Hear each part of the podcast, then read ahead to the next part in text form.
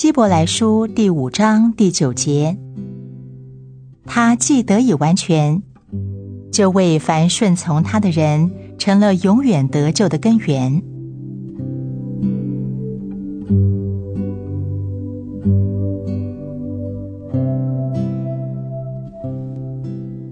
得以完全，乃是借着顺从。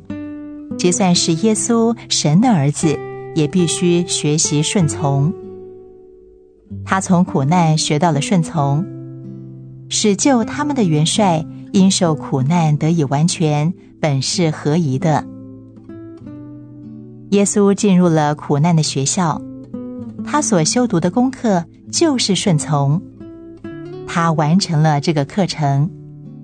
这课程中最难的一部分，克西马尼园，他也完成了。他考试及格，他存心顺服，以至于死，且死在十字架上。他完成了这个功课，他得胜了。我们救恩的元帅完全了，为凡顺从他的人成了永远得救的根源。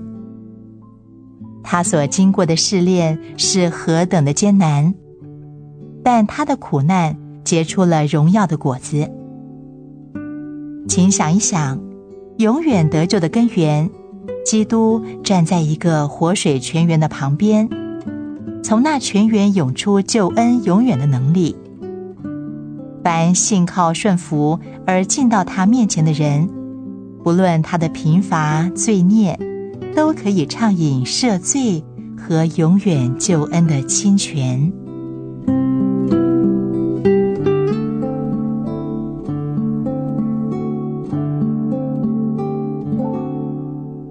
希伯来书第五章第九节。